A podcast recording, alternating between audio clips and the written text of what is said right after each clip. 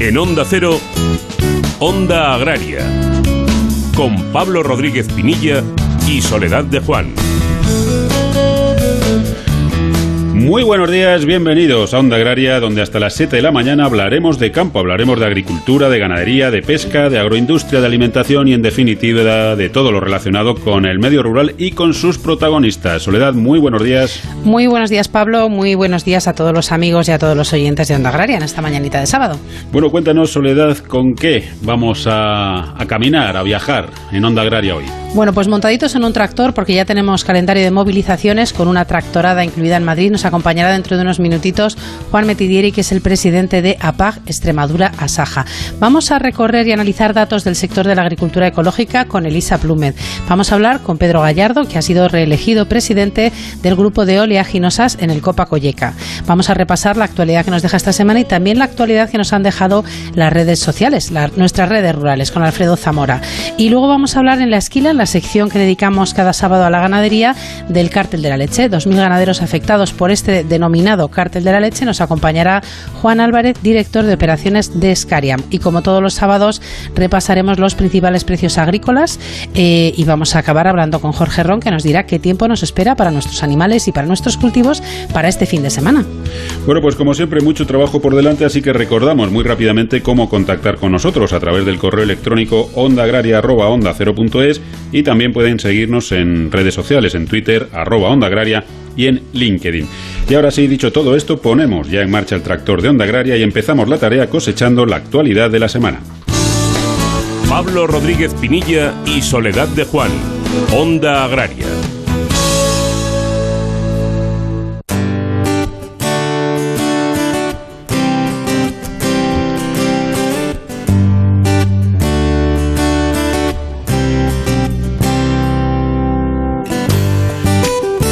Avance provisional de datos aportados por la Agencia de Información y Control Alimentarios, la AICA, la producción de aceite de oliva sumó en el mes de febrero tras 221.740 toneladas, con lo que acumula en los cinco primeros meses de la campaña 2020-2021 un total de 1,33 millones de toneladas. Durante el pasado mes, las salidas de aceite de oliva al mercado se situaron en torno a las 146.000 toneladas, con una media mensual en el periodo octubre-febrero superior a las 143.000 toneladas. De la comercialización se estima que aproximadamente 95.000 toneladas se han destinado a exportación, mientras que la demanda interior habría absorbido unas 51.000 toneladas. Teniendo en cuenta estos volúmenes, aún provisionales, las existencias totales de aceite de oliva a 28 de febrero pasado sumaban algo más de 1,19 millones de toneladas. La Junta Directiva de la Asociación de Productores de Vacuno de Carne, ASOPROVAC, una vez publicado el Real Decreto que regulará la PAC durante los años 2021 y 2022, decide recurrirlo judicialmente y solicita medidas cautelares al estimar que las consecuencias económicas y jurídicas son demasiado importantes para el sector de vacuno de carne. Asoprovac estima que los cambios introducidos en las condiciones de admisibilidad de las ayudas de la PAC por el gobierno español pueden excluir de facto del sistema de ayudas a los ganaderos de vacuno en la campaña 2021, generando pérdidas en el sector de más de 50 millones de euros. El Consejo de Ministros aprobó el pasado martes, a propuesta del Ministerio de Agricultura, Pesca y Alimentación y del Ministerio para la Transición Ecológica y el Reto Demográfico, el Real Decreto que regula el programa de ayudas para la realización de actuaciones de eficiencia energética en agropecuarias. Contará con una dotación de 30 millones de euros y las ayudas cubrirán hasta el 30% del coste necesario para la ejecución del proyecto. El programa entrará en vigor hasta el 31 de diciembre de 2021. El Ministerio para la Transición Ecológica y el Reto Demográfico eleva a consulta pública para alegaciones hasta el próximo miércoles 31 de marzo el borrador de proyecto del Real Decreto sobre protección de las aguas contra la contaminación difusa producida por los nitratos de fuentes agrarias. Este Real Decreto tiene por objeto establecer las medidas necesarias para prevenir y reducir la contaminación de las aguas superficiales continentales, las aguas de transición, las aguas costeras y las aguas subterráneas causada por los nitratos procedentes de fuentes agrarias y actuar preventivamente contra las nuevas contaminaciones de esa clase. Según los datos del último avance del registro oficial de, máquina, de maquinaria agrícola, el ROMA, la venta de maquinaria agrícola nueva alcanza en los dos primeros meses del año un total de 5.160 máquinas inscritas, lo que supone un incremento del 13,61% comparado con el mismo periodo del año anterior. De esas 5.160 máquinas, 2.863 corresponden a maquinaria remolcada o suspendida, 1.625 a tractores, 403 a remolques y 269 a maquinaria automotriz. Por comunidades autónomas, en febrero Andalucía ocupó el primer lugar con 627 máquinas inscritas, seguida de Castilla-La Mancha 407, Castilla y León 389 y Aragón con 246 máquinas. El Pleno de la Eurocámara aprobó con 439 votos a favor, 190 en contra y 66 abstenciones la reforma del reglamento del control de la pesca, cuya ponente es la eurodiputada española Clara Aguilera. El Parlamento Europeo finalmente rechazó obligar a todos los buques pesqueros a llevar cámaras a bordo para controlar el cumplimiento de la obligación de desembarque, apoyando el imponerlas solo a un porcentaje mínimo de embarcaciones identificadas como posibles infractoras. Por otra parte, la Eurocámara dio luz verde a la generalización para toda la flota del diario electrónico de a bordo, estableciendo un sistema simplificado para buques de menos de 12 metros. Tras la aprobación de esa reforma, el Parlamento ya puede iniciar las negociaciones con el Consejo.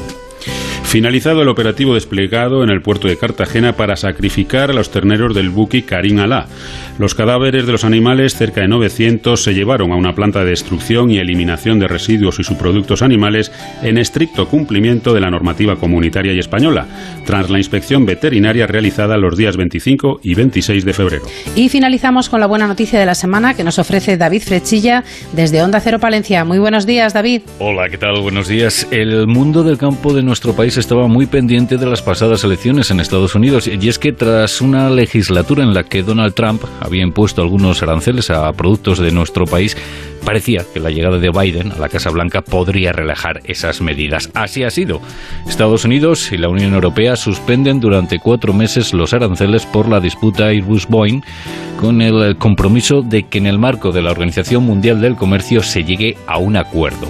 Estos aranceles han afectado a productos como las aceitunas de mesa, vinos, aceite de oliva, carne, queso, cítricos y embutidos de porcino. Para hacernos una idea de la importancia del comercio con Estados Unidos, basta señalar que en España es el cuarto exportador a Estados Unidos en la Unión Europea y el tercer puesto en importación. Así que se abre un nuevo horizonte en el que la calidad del producto de nuestro país es un mejor aval para volver a conquistar a los consumidores de Estados Unidos. Esta tierra nunca ha sido fácil. Generosa sí, mucho. Es mi hija y la madre de mis hijos. Yo la cuido y ella me da sustento. Me ha dado tanto. Cuando la mimo, se pone tan bonita. Fertilizantes Mirad. Nos gusta la tierra.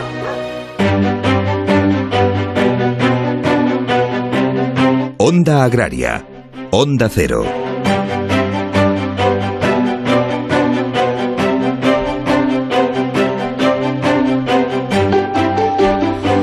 Bueno, ya saben nuestros oyentes que, el campo no para, siempre está trabajando y siempre, siempre está también reivindicando y ahora tiene mucho, muchísimas cosas que, reivindicar. Precios bajos, eh, políticas medioambientales pues realmente desproporcionadas, en fin, una presión para el productor eh, tremenda, la convergencia de la PAC que tampoco gusta en muchos sitios, una serie de cuestiones, un caldo de cultivo que ha hecho que ya pues el, el productor explote. Y uno de los primeros en explotar pues han sido los productores de APAG Madura Saja, que precisamente esta semana que viene se van a dirigir a Madrid en protesta por todas estas cuestiones y otras muchas más que ahora nos contará Juan Metidieri, presidente de APAG Extremadura Saja. Juan, muy buenos días y bienvenido como siempre a Onda Agraria. Muy buenos días, Pablo y Soledad, y es un placer estar con vosotros.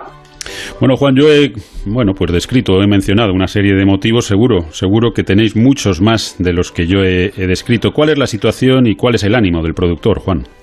Pues sí, así digamos a grandes rasgos, decir que lo que vamos a hacer ahora no es otra cosa que intensificar o retomar, yo diría más retomar eh, la actividad reivindicativa donde la dejamos el año pasado cuando se inició la pandemia.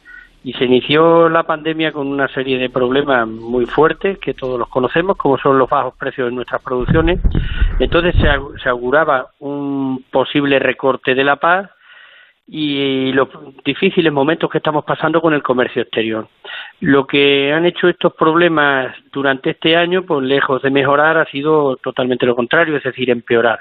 Ante esta situación y otras más sobrevenidas que se están, están dificultando la viabilidad de nuestros campos, pues hemos considerado eso, retomar esa reivindicación de dirigirnos hacia Madrid, esta tractorada que se quedó ahí pendiente, y bueno, en el momento que lo hemos anunciado, tengo que destacar que ha habido muchos agricultores y ganaderos que se han volcado y que nos han dicho que para adelante y que están dispuestos a venir. y prueba de ello es que el próximo el próximo día 17 pues así lo haremos y estaremos ahí en Madrid para la entrega de esa tabla reivindicativa tanto al Ministerio de Agricultura como al Ministerio de Derechos Sociales, al señor vicepresidente que nos invitaba a apretar tanto a ver si podríamos conseguir mejorar la situación de nuestros campos extremeños. Juan, ¿qué tal estás? Muy buenos días. Buenos días, Soledad. Bueno, nos comentabas el tema de los bajos precios. La verdad es que es una lucha que lleva ahí el sector batallando durante mucho tiempo y que no conseguimos, por muchas medidas que se, que se estén tomando, no conseguimos solucionar. Otro tema es la PAC. Cuéntanos, Juan. Eh, desde el año pasado hasta este, cuando, eh, ¿qué, es lo que ha pasado? ¿Qué cambios habéis visto? Eh, ¿Fuertes recortes? ¿Qué, es lo que queréis contar a, tanto al ministro de Agricultura como al vicepresidente? Bueno, pues en referente a la paz, Soledad, eh, lo primero destacar que lo que se ha hecho es recortar un 2% en el presupuesto global, aparte de, del Real Decreto último, el cual hemos visto una convergencia tan brusca como la que se está llevando a cabo, no es que se haya propuesto, se está llevando a cabo, pues está habiendo verdaderos recortes en muchas de las explotaciones. Algunas que tenemos nosotros constatadas aquí en las propias oficinas llegan hasta el 33%. Yo creo que las cosas hay que hacer de otra manera, hay que hacerlas de manera consensuada, hay que hacerlas de una manera más suave y evidentemente no se puede permitir con la situación que tenemos eh, donde lo que se está haciendo es endurecer los requisitos cada vez más más para llevar a cabo nuestras actividades agrícolas y ganaderos y ganaderas pues o darnos esa contraprestación digamos de si nos endurecen los requisitos o recortamos la paz. Ya llega un momento y sé yo que esto es fuerte decirlo pero aquí en la paz Extremadura Saja lo hemos sopesado ya mucho y, no nos importa de decirlo. Va a llegar un momento de que nosotros, los agricultores, nos vamos a plantear pedir la, retirada total de las ayudas de la paz, porque ya está bien de que se nos esté exigiendo o se nos esté sancionando, porque aquí lo que se está es sancionando simplemente por transformar una parcela, lo que es de pastos a cultivos permanentes, que lo que va a hacer al ponerla de olivar principalmente, y hablo de parcelas pequeñas, no estoy hablando de estas macroexplotaciones que son las que están por otra parte arruinando producciones tan importantes como es el aceite de oliva en nuestros pueblos. Eh, estamos viendo, y no me quería ir del tema de la parcela pequeña, decir que son parcelas de una hectárea, de dos hectáreas, de cinco hectáreas, que están ahí de pasto prácticamente perdidas y lo que vas a hacer es transformarla, que vas a generar riqueza, vas a comprar esa planta, lo vamos a transformar y vamos a generar actividad. Pues simplemente por eso se nos llega a sancionar, es algo sin sentido. Y luego ya aprovecho y lo digo también claramente, nosotros estamos muy en contra de eso de, del olivar súper intensivo en macroexplotaciones como se está haciendo porque está condenando a las zonas tradicionales, a, todas a todos los pueblos prácticamente al abandono o a tener el olivar eh, cada vez con menos posibilidades económicas porque evidentemente a los precios que estaba el año pasado, este año sabemos que ha repuntado un poco el precio debido a la baja producción, pero a los precios que estaban el año pasado, en cuanto si este año se presume una cosecha otra vez razonable, volverán a bajar, pues es evidente que las zonas tradicionales están abocadas a la desaparición. Por lo tanto, yo creo que los políticos lo que tienen que hacer es escuchar a la gente que estamos en los pueblos, a los que de verdad pisamos la tierra y legislar no de espaldas a los que estamos en el campo, sino de cara a los que estamos en el campo. Eh, Juan, eh, ¿cuál es la hoja de ruta? ¿Desde dónde salís? ¿Qué horarios tenéis? Y, bueno, para la gente que yo me imagino que en cierto modo eh, aceptaréis que la gente se vaya incorporando a, esas protestas, ¿no? Los, agricultores, los productores que estén interesados en, secundar vuestra movilización. Pues sí, es cierto, Pablo, que bueno, yo animo a que el que esté interesado y quiera colaborar, quiera sumarse, quiera participar y, y bueno, simplemente darnos ese aplauso en, ese, esas jornadas que vamos a tener dos, el día 16 y el día 17 maratoniana, pues evidentemente, bueno, pues bienvenidos sean. Es decir, que vamos a salir desde la zona este de Extremadura, desde una localidad como está La Rubia, principalmente por evitar, eh, no por evitar, porque no podemos coger, eh, como es normal, las autovías, y vamos a ir por nacionales, por carreteras secundarias, Iremos desde Talarrubias a Puerto Rey. Puerto Rey es una zona donde confluyen cuatro provincias, como todos sabemos, y desde ahí al caudete de la Jara para terminar por la tarde-noche en Torrijos. Y desde Torrijos, bueno, pues ya nos dirigimos hacia, Madrid, hacia el Paseo del Prado, y todavía no nos han confirmado. Eh, espero que el próximo lunes ya no, nos cierren el recorrido definitivo, pero todo parece ser que apunta a que iremos desde Torrijos a Parla. Y bueno, pues me vuelvo a reiterar en lo mismo, que es un problema del campo extremeño y del campo español, y lo único que hago es pedir ese apoyo a todos y que al final tendremos que conseguir unirnos para ver si entre todos defendemos los productos y hacemos, sobre todo, eh, de que nuestros políticos, nuestros representantes a nivel nacional, a nivel europeo y a nivel autonómico, bueno, pues legislen con sentido común, que es algo muy necesario y que de verdad se echan falta en los días que vivimos. Eh, por el Ministerio de Medio Ambiente no tenéis previsto daros una vueltecita, Juan. Bueno, pues la verdad es que con todo lo que está cayendo, sabemos que a lo mejor el Ministerio de Medio Ambiente también deberíamos de haber pasado, pero ya tenemos hecho el planteamiento así y sí van medidas medioambientales y evidentemente el, endurecimiento medioambiental que estamos padeciendo, pues muchas de las responsabilidades las tiene ese ministerio. Yo espero que escuchen, cosa que sé que es difícil, ya me pasó en una reunión que estuve en el Ministerio de Medio Ambiente cuando se proclamó una reserva de la biosfera, la reserva de la biosfera de la comarca de la Siberia, donde al único que había en la mesa, que era de la zona y que la conocía perfectamente, no se le permitió ni el uso de la palabra. Por lo tanto, si no es en esta ocasión, en otras, posiblemente nos tengamos que hacer presentes. Bueno, pues como bien decía Juan Metidieri, la movilización es del campo extremeño, pero los problemas son de todo el campo español, así que todo apoyo pues será, será bienvenido para reclamar cuestiones que son justas, ¿no? Como son esos precios dignos, esa convergencia de la PAC y otras muchas cuestiones que, yo creo que el gobierno tiene que dar solución y tiene que dar una solución definitiva porque se lleva muchísimo tiempo hablando de ello y dándole vueltas y dándole vueltas, sobre todo en época de elecciones, pero luego al final se diluye y se queda perdido ahí en el, olvido y no se vuelve a hablar hasta el siguiente periodo de elecciones donde se vuelve a, poner sobre la mesa muchas soluciones que al final nunca llegan. Juan Metidieri, presidente de APAG Extremadura Saja, muchísimas gracias por habernos acompañado y que vaya todo bien en esa protesta lícita y justa que vais a desarrollar esta semana que viene. Gracias, como siempre, a vosotros, Pablo, y felicitaros por el programa y por la labor que hacéis. Muchas gracias. Agraria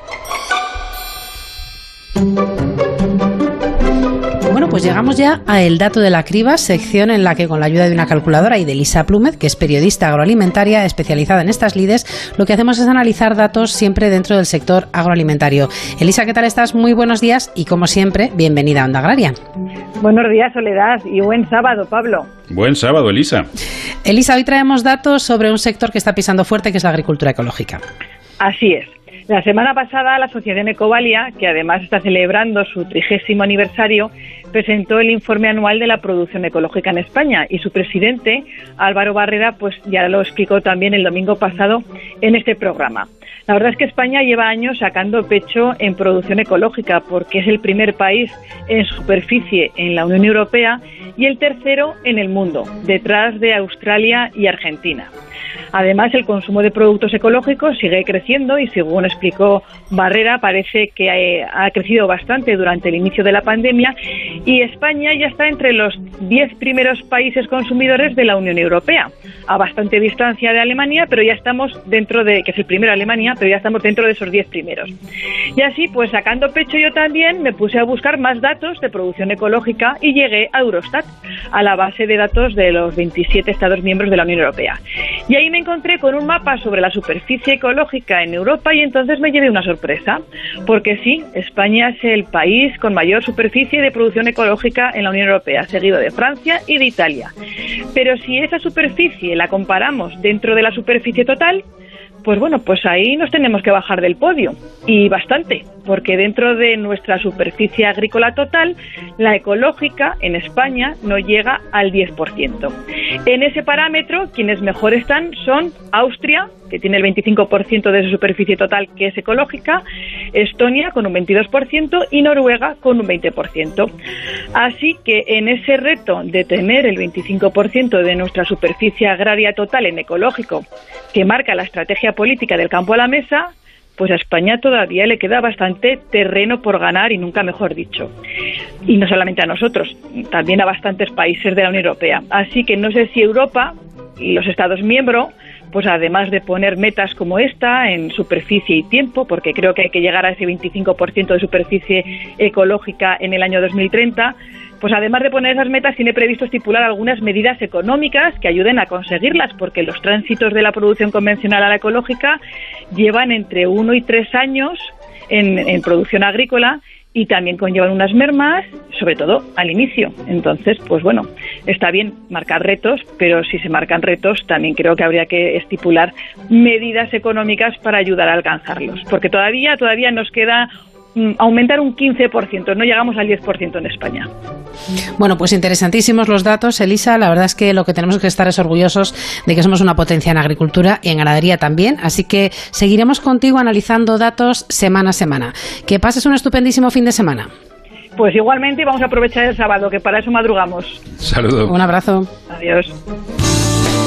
Pablo Rodríguez Pinilla y Soledad de Juan, Onda Agraria. La Rosa de los Vientos. Nuevas teorías y datos. Casos sin resolver. Misterio, ciencia e historia con Bruno Cardeñosa. Hablamos eh, de una moneda que tiene a un ovni. La Casa de Moneda de Canadá ha sacado una serie de monedas en la que se inmortalizan avistamientos ovnis célebres. Nos vamos eh, de paseo por la prehistoria. La prehistoria no tenemos ningún documento escrito que nos permita analizar historias de lo que haya ocurrido. Bueno, un estudio que se ha realizado ahora a partir de unas huellas que están fosilizadas. Estamos hablando de la inteligencia de los insectos, las hormigas. Lo que han eh, descubierto estos investigadores es que tienen capacidades cognitivas para hacer estructuras. La Rosa de los Vientos, con Bruno Cardeñosa. Los sábados a la una y los domingos a la una y media de la madrugada. Y cuando quieras, en la app y en la web de Onda Cero. Te mereces esta radio. Onda Cero. Tu radio. En Onda Cero siempre buscamos cómo hacerte la vida más fácil. Quería pedirte un favor esperando que no te molestes. Mm. ¿Sería posible que dieras las recetas al mismo ritmo que Ansina da el número de teléfono para que Pues no. podamos cogerlas a tiempo? Que me quedo la mitad de las veces con la mitad de los ingredientes. Esto no te va a volver a pasar, porque ahora puedes volver a escuchar lo que quieras al instante. Si no te dio tiempo a apuntar la receta, llegaste tarde o quieres escuchar la sección o programa desde el principio, ya no tienes que esperar a que termine la emisión para escucharlo a la carta. Start Over, nueva funcionalidad de la app y la web de Onda Cero para que puedas ir hacia atrás en el programa que estás escuchando en directo. Onda Cero te lo pone fácil. Te mereces esta radio. Onda Cero, tu radio. Onda Cero Madrid, 98.0 FM.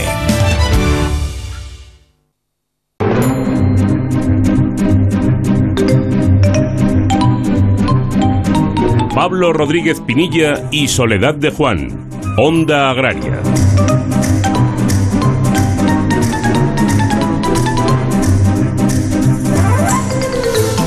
Bueno, pues ya estamos de vuelta. Recuerden que están escuchando Onda Agraria, que están en Onda Cero y que les acompañaremos hasta las 7 de la mañana hablando nada más y nada menos que de campo. Y recuerden además que pueden hacer Onda Agraria con nosotros escribiéndonos a ondaagraria.es y también a través de las redes sociales. En Twitter y en LinkedIn hay que buscar Onda Agraria.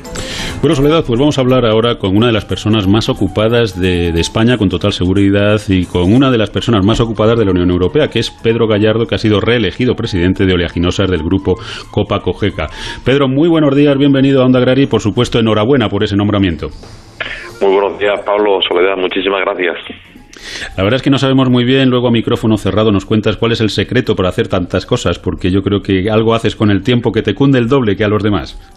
Bueno, lo que hacemos es acostarnos con agricultura y levantarnos con agricultura y estar todo el día pensando en agricultura. La verdad es que no es, no es mala receta. Pedro, eh, reelegido presidente de Oleaginosas, eh, tú conoces muy bien concretamente el cultivo del, del girasol. ¿Cuáles son los retos, cuáles son los objetivos que, que tienen los productores de oleaginosas y el cultivo eh, de oleaginosas en general en la Unión Europea y en España en particular? Bueno, primer objetivo yo diría que, que evidentemente la- el, asunto de los precios, la volatilidad de los precios que, que tenemos, eh, lo estamos ahora mismo ade- además sintiendo las últimas semanas con una volatilidad una especulación por parte de, China como, como, como importador de, de, aceites y demás que está haciendo que, los precios pues hayan tenido una volatilidad tremenda y donde de alguna forma los agricultores los productores no nos hemos beneficiado de, este, de este incremento en precio porque, claro, la mayoría estaba entregado. Eso por un lado, y por supuesto después habrá que dar respuesta de alguna forma a los planteamientos de la Comisión Europea en las dos estrategias que, nos lanzaron. ¿eh? Yo creo que ahí hace falta una, una reflexión eh, de alguna forma para que eh, las instituciones europeas pisen el terruño y de alguna forma se enteren que, que hay cosas que se pueden hacer y hay cosas que no se pueden hacer. Y algunas que se pueden hacer pues evidentemente llevará consigo un, coste de oportunidad eh, y, un, y habrá que dotar presupuestariamente para que se puedan hacer. Por tanto ahí sí, sí seguiremos insistiendo en, en las instituciones Pedro, ¿qué tal? Muy buenos días. Enhorabuena también, te, doy por, ese nombramiento, por esa reelección. Eh, Pedro, el mercado de las oleaginosas, eh, a rasgos generales, sin así datos concretos, pero ¿cuál es la situación de nuestro país? Eh, ¿Como productores somos importadores o somos exportadores en general? Bueno, nosotros principalmente en España eh, prácticamente el, más del 80% de lo que se produce en oleaginosa es girasol, porque a colza pues estamos hablando prácticamente de unas 80.000 hectáreas frente a las casi 700.000 de, de girasol, por tanto ocupa prácticamente un 10%. Soja desafortunadamente no tenemos, también lo decimos que no tenemos soja y que importamos muchísima soja, pero porque no se nos permite una soja OGM que seguramente si, si la tuviéramos en nuestro catálogo de variedades, pues seguramente tendríamos una producción importante de soja aquí, aquí en España. Entonces, bueno, eh, esto es lo que hacemos y evidentemente si somos deficitarios, nosotros también importamos eh, girasol de fuera, que también lo decimos muy claramente. Yo creo que ya hay que empezar a concienciar al, consumidor de que aquí no todo vale de que aquí eh, producimos con unos estándares muy distintos a cómo se produce en otros sitios. Somos el único sitio en el mundo, Europa, donde los neonicotinoides están, están prohibidos y, sin embargo, el girasol, el aceite que entra de Ucrania, de Canadá, de Argentina, de cualquier otro sitio del mundo, pues sí, sí ha sido tratado con, con este eh, desinfectante de alguna forma y, y eso eh, no, no se valora por parte del consumidor porque, porque no llega. Entonces, hay que empezar a diferenciar. Importante también la, la, la labor que vamos a tener los próximos años de, posicionar el aceite altoleico, yo creo que ahí, ahí puede haber una demanda que, debemos a, cada vez más por parte del consumidor. Y pienso que España está ya preparado para dar ese salto a, producir un aceite también de, de, calidad y que, y que bueno que tiene su su, su, su, mejoría no para, para, para todo el tema de, de bueno la, en la, la, restauración en la cocina y demás. Entonces bueno eh, yo creo que, que hay muchos retos y después también por supuesto otro reto que tenemos Soledad es el tema de la, de la innovación donde no nos podemos quedar atrás en el tema de la, de la, de las nuevas técnicas de edición genética Pedro, eh, cuando estás hablando ahora de la innovación, de esas nuevas técnicas, tenemos eh, un año 2021 con mucho trabajo en Bruselas, con esas dos estrategias que presentaba la Comisión eh, en 2020, y se nos pide ser cada vez más, más sostenibles. A mí muchas veces me da rabia porque da la sensación de que es una palabra nueva que acabamos de descubrir, cuando toda la vida en el campo, pues claro, cada vez con las herramientas que teníamos, pero se, se ha buscado y se ha querido y se ha cuidado el, el suelo, los animales y los cultivos. parece que nos están imponiendo cosas que no hacíamos, ¿no? Efectivamente, yo creo que es que este discurso ya lo llevamos haciendo, bueno, pues desde, generaciones. Quizás creo yo, Soledad, que hemos tenido un, un enfoque erróneo en, el discurso y seguramente, eh, bueno, hemos sido agricultores, nuestros padres agricultores, nuestros abuelos agricultores y seguramente, bueno, pues, pues sin mala intención, pero sí es verdad que, no hemos sido proactivos en, comunicar qué es lo que hacíamos, cómo lo hacíamos y, esa batalla se perdió de antaño, claro, ahora, ahora cuesta revertirla. Yo, yo hay una, una, una cuestión que, que, que también en las cuestiones de los fitosanitarios, que son al final nuestras herramientas, nuestra caja de herramientas que necesitamos. Y una cuestión que siempre ahora estoy diciendo, eh, mi abuelo, recuerdo cuando, cuando venía de sus labores, decía, bueno, hemos estado echando veneno. Mi padre decía, hemos estado echando eh, pesticidas. Yo digo fitosanitario. Y, mi hija, que tiene 11 años, y cuando va al cole, cuando se lo dice a los compañeros o a la profesora, pues nadie entiende que es un fitosanitario, no sabe si el padre está eh, alicatando cuarto de baño, poniendo un bidet o, haciendo una, lechada. Entonces, Polines, si hubiéramos usado medicina de las plantas, pues seguramente nos, nos hubiera ido bastante mejor, porque estas medicinas son caras y, evidentemente lo que decía Soledad, eh, la, la, sostenibilidad de alguna forma no se entiende según una sostenibilidad económica ¿eh? y, y, eso eh, evidentemente que podemos hacer mucho más sostenible pero siempre y cuando, hombre, eh, tengamos también un respaldo, porque si no es que esto es para pagar y, cerrar. Pedro, nos encontramos ahora mismo en el periodo transitorio 2021-2023 de cara ya a esa PAC, la deseada, vamos a llamarla, la del 2023-2027. Eh, ¿Cómo pinta para las oleaginosas eh, tanto este periodo transitorio como esa nueva PAC que nos va a traer tantísimos cambios y que nos tenemos ya que ir poco a poco adaptando? Bueno, pues efectivamente, es una, una PAC nueva que se abre con, con unos elementos que, entran de nuevo. Eh, yo creo que pienso, Pablo, que, que, el campo nunca ha tenido miedo. Cuando se ya la anterior PAC, en la reforma del 14, se nos anunció el greening, eh, pues bueno, al final eh, hemos cumplido, hemos, hemos hecho el greening, nos hemos adaptado a nuestras explotaciones, hemos hecho la diversificación de cultivos y ahora evidentemente pues bueno hay otros otros elementos nuevos es verdad que, que la sociedad eh, demanda de alguna forma pues eh, medidas más medioambientales y nosotros podemos hacerlo pero también lo hemos dicho eh, hacer más con lo mismo es complicado. Eh, por tanto, lo que sí eh, desde el principio hemos estado pidiendo es más presupuesto. Entendemos que en, muchas cuestiones eh, pues el, el, asunto medioambiental le está ganando la partida al, asunto agro y ahí a nuestra clase política el mensaje de que, de que la agricultura no puede ser moneda de cambio. Y después, por supuesto, en esta nueva PAC, como bien te refería, hay elementos nuevos como pueden ser los ecoesquemas eh, creemos que, pueden ser eh, bueno una, una, una vía de encaje para, para poder realizar la explotación, pero sí es verdad que necesitamos un aprendizaje. Esto, eh, esto no se puede hacer de la noche a la mañana. Yo ya he hecho, por ejemplo, un ecoesquema desde hace dos años en mi explotación, que es la siembra del margen multifuncional junto al cultivo del girasol para, para ir creando flores y mi sorpresa fue que el primer año los conejos se comieron todo, más, más de más de 800 metros por 4 metros de anchura, que es lo que tiene la máquina, pues entero comido por los conejos las flores. Por tanto, mm, bueno, se puede hacer, pero evidentemente eso necesita un aprendizaje y al, agricultor le supone también un quebradero de cabeza ¿eh? y una, un manejo de prácticamente un cultivo nuevo. Entonces, bueno, nosotros, eh, gracias también a la innovación, al empeño que podemos, todo es posible, pero evidentemente necesitamos ahí herramientas y, y que se nos permita, eh, bueno, pues, pues, pues ir aprendiendo, ¿no? Bueno, pues eh, eso es lo que tendremos que hacer, una vez más, adaptarnos, ir aprendiendo. Y como bien decía Pedro Gallardo, pues la verdad es que el campo no le tiene miedo a nada, ya lo ha demostrado en muchas ocasiones, donde siempre, siempre termina adaptándose a lo que poquito a poco se le va imponiendo o se le va proponiendo. Pedro Gallardo, presidente de Asaja Cádiz, vicepresidente de Asaja Nacional y reelegido, hace muy poquito, presidente de Oleaginosas en el Copa Cogeca. Muchísimas gracias por habernos acompañado, enhorabuena por ese nombramiento y, y bueno, pues mucha suerte en, ese, en el desempeño de todas tus funciones defendiendo el campo español y también el campo europeo. Un abrazo y hasta otro día. Muchísimas gracias, Pablo. Un fuerte abrazo y encantado de, estar siempre con vosotros apoyando al campo y siendo nuestros altavoces que tan necesarios sois. Muchas gracias. Un saludo. ¿Te gustaría sacarle la máxima rentabilidad a tu cosecha? Erovital Serie Oro es el bioestimulante más completo del mercado, rico en aminoácidos de alta calidad y a un precio irresistible. No te lo pienses, con Erovital Serie Oro ganas seguro. Además es ecológico. Erovital Serie Oro, Erogra Especiales.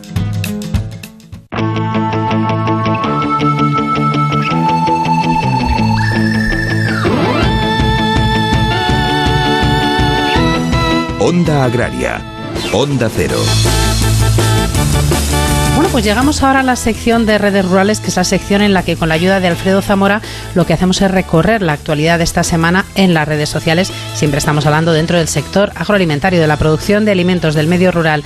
Alfredo, ¿qué tal estás? Muy buenos días. Muy buenos días, Sole Pablo, ¿qué tal estáis? Muy buenos días, Alfredo. Pues aquí, como siempre, hablando de campo. Alfredo, cuéntanos esta semana las redes sociales de nuestro, en nuestro campo, en nuestro sector, ¿qué es lo que más te ha llamado la atención? Bueno, pues como no podía ser de otra forma, esta semana las mujeres han sido las protagonistas en las redes sociales del sector. Y es que este pasado lunes, 8 de marzo, se celebraba el Día Internacional de la Mujer y todas las organizaciones agrarias y representantes del sector han rendido su pequeño homenaje a las mujeres del campo, homenajes en los que también han pedido igualdad real en un mundo con las mismas oportunidades para todos sus habitantes.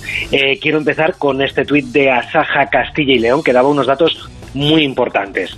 Eh, incluían el dato de explotaciones agrarias dirigidas por mujeres, una cifra que decían en la Unión Europea es del 28% y que en España baja hasta un 23%. En el tuit decían que las mujeres que dirigen explotaciones agrarias, concretamente en Castilla y León, supera la media de España y roza el dato europeo, ese 28%. Y pedían seguir trabajando cada día para que este porcentaje crezca aún más.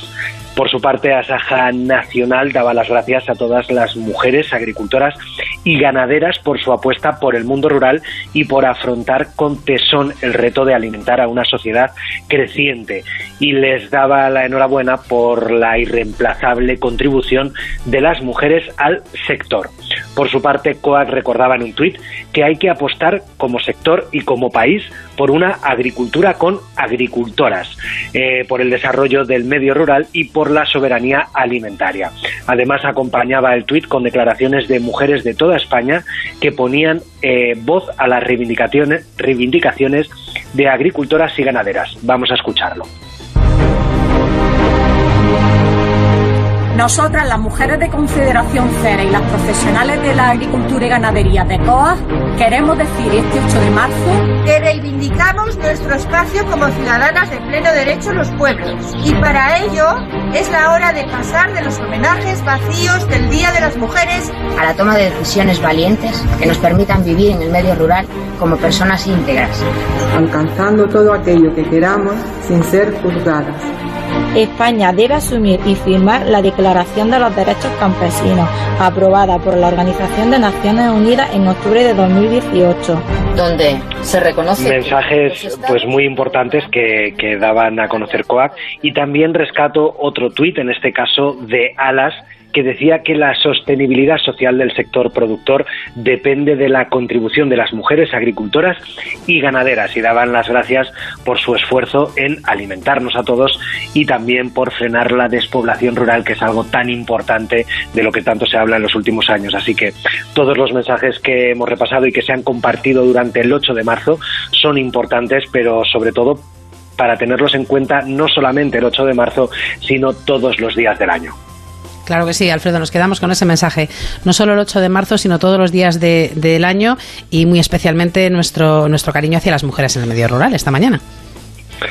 Pues la verdad que sí. Y seguimos con un segundo tema que ha sido protagonista en las redes sociales y ha sido la guerra de los precios. Y es que Asaja, COAC y UPA han reclamado conjuntamente esta semana que se tomen medidas con urgencia para evitar que la guerra de precios de las cadenas de distribución pasen factura al campo. Y es que ante la pérdida, decían, del poder adquisitivo provocado por la pandemia en millones de hogares, las ofertas promocionales de productos de primera necesidad han ganado peso en las estrategias comerciales y las organizaciones agrarias han trasladado esta semana su preocupación a los distintos grupos políticos en el Congreso durante la ronda de contactos en torno a la tramitación de la reforma de la ley de la cadena alimentaria. Las organizaciones agrarias han dicho a través de sus redes que resulta intolerable que el esfuerzo de agricultores y ganaderos se utilice para atraer eh, consumidores a los puntos de ventas, destruyendo así, dicen, tejido productivo y abocando a la mayoría del sector a producir pérdidas. UPA eh, tuiteaba que la guerra de precios de las cadenas de distribución eh, pretenden que sean, sean los agricultores y los ganaderos quienes acaben pagándolo todo y que es momento de retratarse. se hacían la pregunta de ¿se va a cumplir la ley de la cadena y proteger a los productores o a mirar hacia otro lado? Y un último tema que ha hecho también ruido esta semana eh, ha sido el lobo otra vez. Y es que esta semana han tenido lugares las primeras movilizaciones y eh, se han anunciado nuevas, así que seguiremos este tema seguro en las próximas semanas. Bueno, pues muchísimas gracias como siempre, Alfredo. Que pases un estupendísimo fin de semana y nos hablamos el próximo sábado.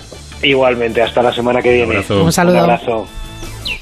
Esta tierra nunca ha sido fácil, generosa sí, mucho. Es mi hija y la madre de mis hijos. Yo la cuido y ella me da sustento. Me ha dado tanto. Cuando la mimo, se pone tan bonita. Fertilizantes Mirad. Nos gusta la tierra. Onda Agraria.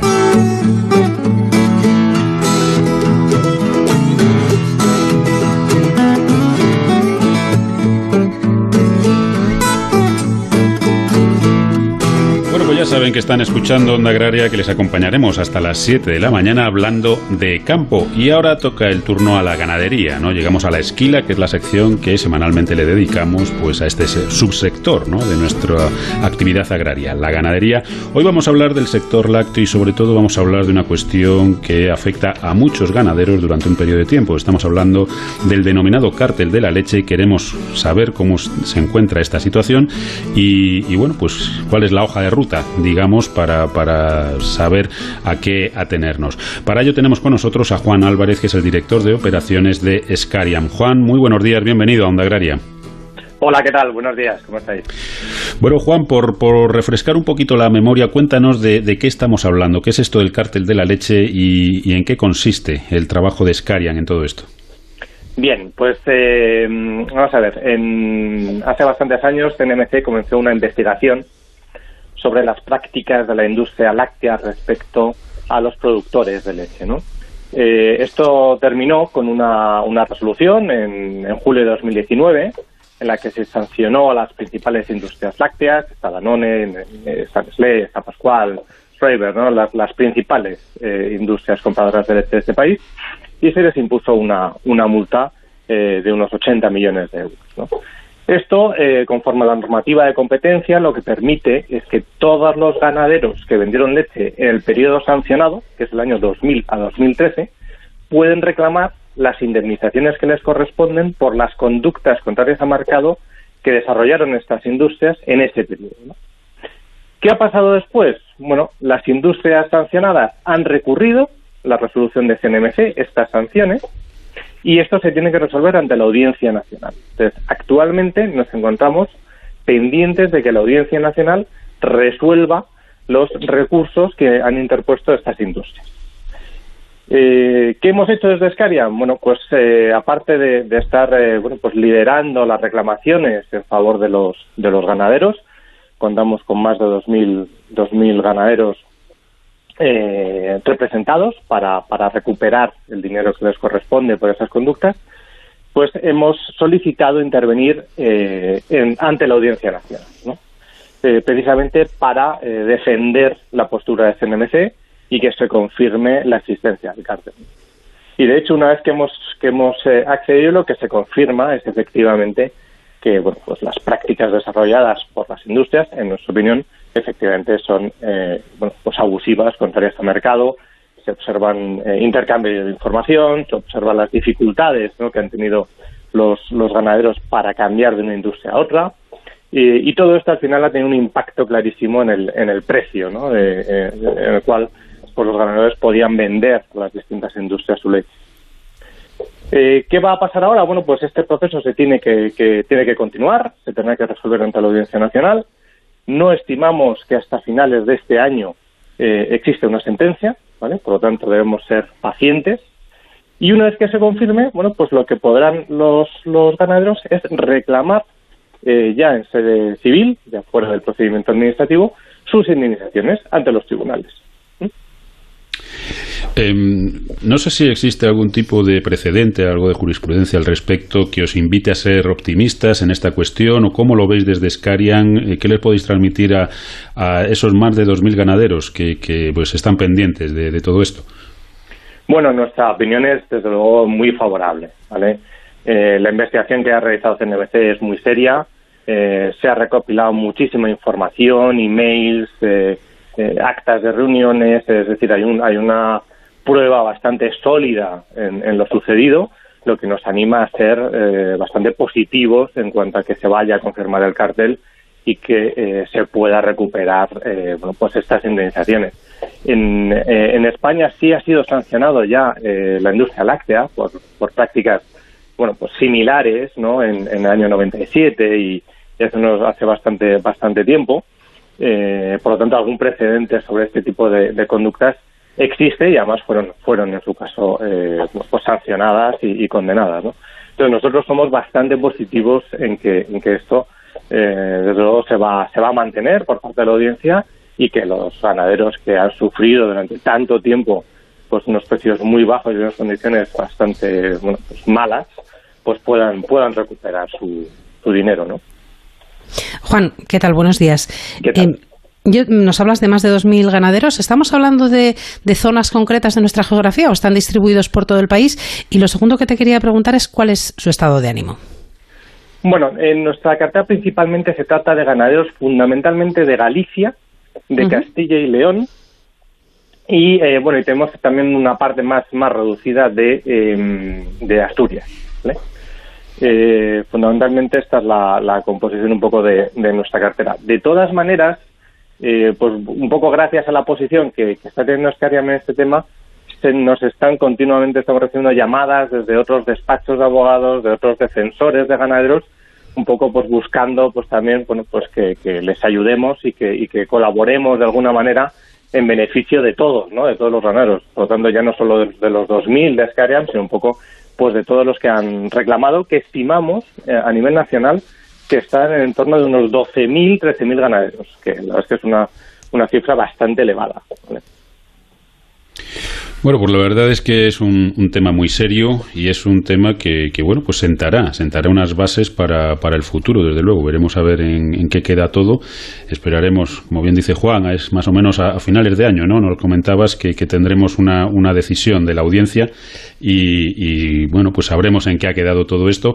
Pero desde luego yo creo que es importante el saber que, la Comisión Nacional del Mercado y la Competencia pues está pendiente de estas cuestiones y, que, bueno, pues que también el, productor se ve amparado ¿no? y se ve defendido de una situación en que de otra forma pues estaría pues un poco indefenso ante, ante la industria porque bueno pues con, con, no recoger la leche pues a lo mejor estaba ya resuelto todo el, problema ¿no? esperemos que, que, el, que el agua vuelva a su, a su cauce y que bueno pues que se haga justicia. Eh, esperaremos a esa, a esa decisión. Y mientras tanto pues nada paciencia a todos estos ganaderos en un conjunto más de 12.000 que se dice pronto eh, como nos dice Juan así que esperemos. Yo me imagino que tenéis vuestros propios canales ya de, información con, con, los ganaderos pero en cualquier caso si hay algún ganadero que quiere estar pendiente de todo lo que está ocurriendo cuál es la forma de contacto Juan o cómo, cómo se puede informar de cómo va el procedimiento bueno, pues eh, nos puede llamar, nos puede llamar. Nosotros hemos atendido a todos los ganaderos eh, de forma gratuita, además. Nosotros, de hecho, nuestros nuestros honorarios son a éxito. Es, decir, nosotros, si esto no prospera, tampoco vamos a cobrar un solo euro a nadie, ¿no? Entonces, que nos llamen al 91992299 y, y allí les vamos a atender y, a informar y a, bueno, pues a por lo menos facilitarles la información que, que necesiten, ¿no? En, general, eh, de hecho me lo preguntabais antes y no, y no os he respondido, eh, en cuanto al ánimo ¿no? de, los, de los ganaderos, eh, la verdad es que están muy esperanzados. en un primer momento tenían ciertos miedos, ciertas reticencias, sobre todo a posibles represalias de la industria, ¿no? Un poco lo que comentas tú. oye, ¿qué pasa si reclamo y me dejan de recoger la leche, ¿no? Esto es un auténtico desastre.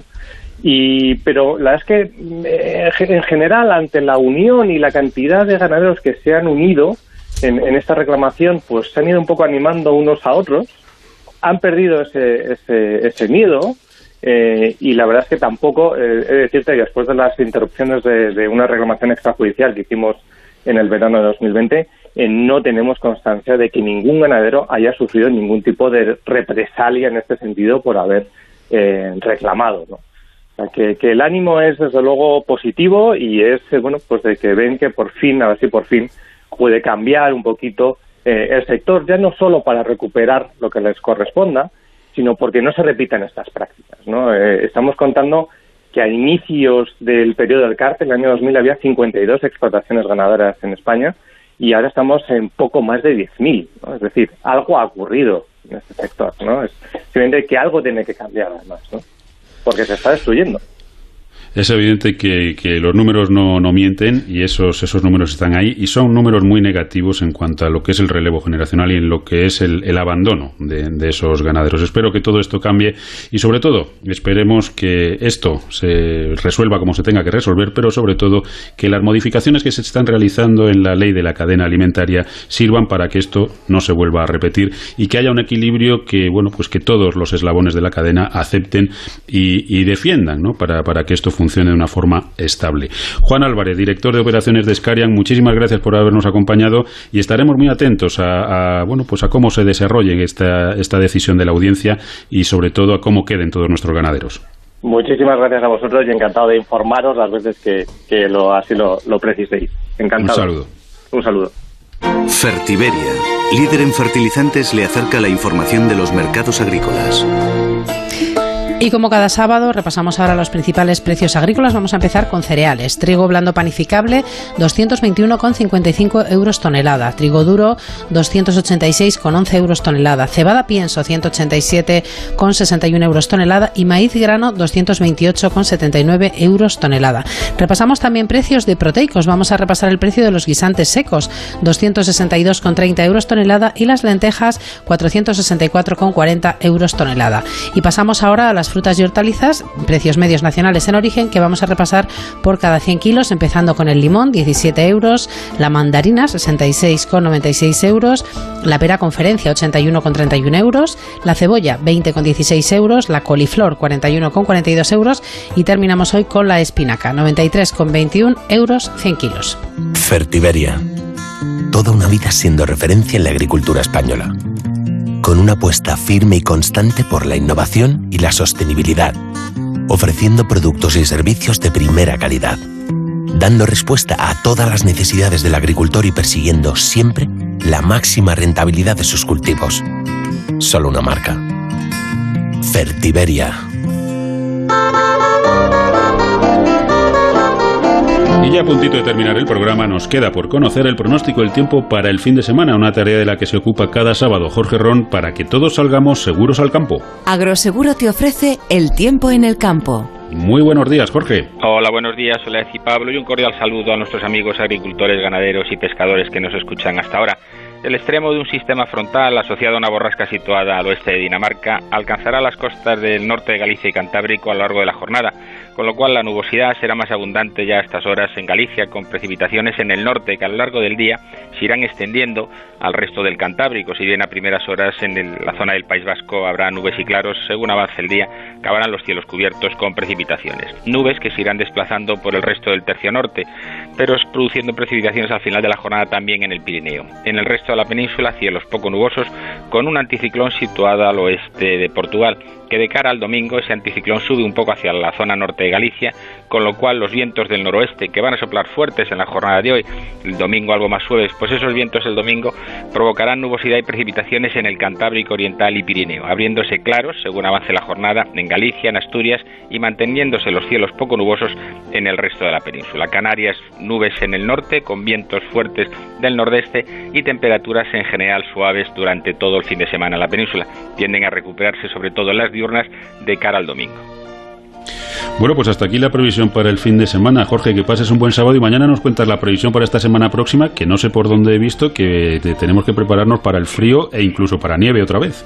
Bueno, será parte de la semana. Eso más que nada es un titular, pero digamos la primera parte de la semana será más estable. A, partir del fin de semana las cosas empiezan a bajar y el próximo fin de semana podremos volver a hablar de precipitaciones, de descenso de las temperaturas y de nieve en cotas medias o bajas. O sea que ya veremos qué es al final de la próxima semana. El próximo fin de semana, cuando hablemos el sábado, estaremos ya mucho más abrigados.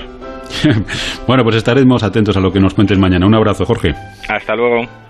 Amaneces antes que el sol y conviertes la tierra en frutos y superas plagas, heladas, pedrisco y cada día empiezas de nuevo. Eres de una naturaleza especial. Por eso hay un seguro especial para ti. Y ahora es el momento de contratar tu seguro de uva de vino. Agroseguro, más que un seguro. Y ahora sí que sí, se nos acabó el tiempo, pero solo por hoy, porque mañana de 6 a 7 de la mañana les esperamos aquí en Onda Cero, en Onda Agraria, para seguir hablando de campo, hablaremos de mar y sobre todo lo haremos con todos sus protagonistas. Nacho Arias estuvo en el control técnico a los mandos de la cosechadora. Soledad, que pases un buen sábado y hasta mañana. Hasta mañana a todos. Ya saben que Onda Agraria es el programa para los que trabajan en el campo y para aquellos a los que les gustaría hacerlo. Nos vamos y recuerden que estén donde estén, díganlo. Yo escucho Onda Agraria. Les esperamos mañana domingo de 6 a 7 de la mañana aquí en Onda Cero en Onda Agraria para seguir hablando de campo y de mar.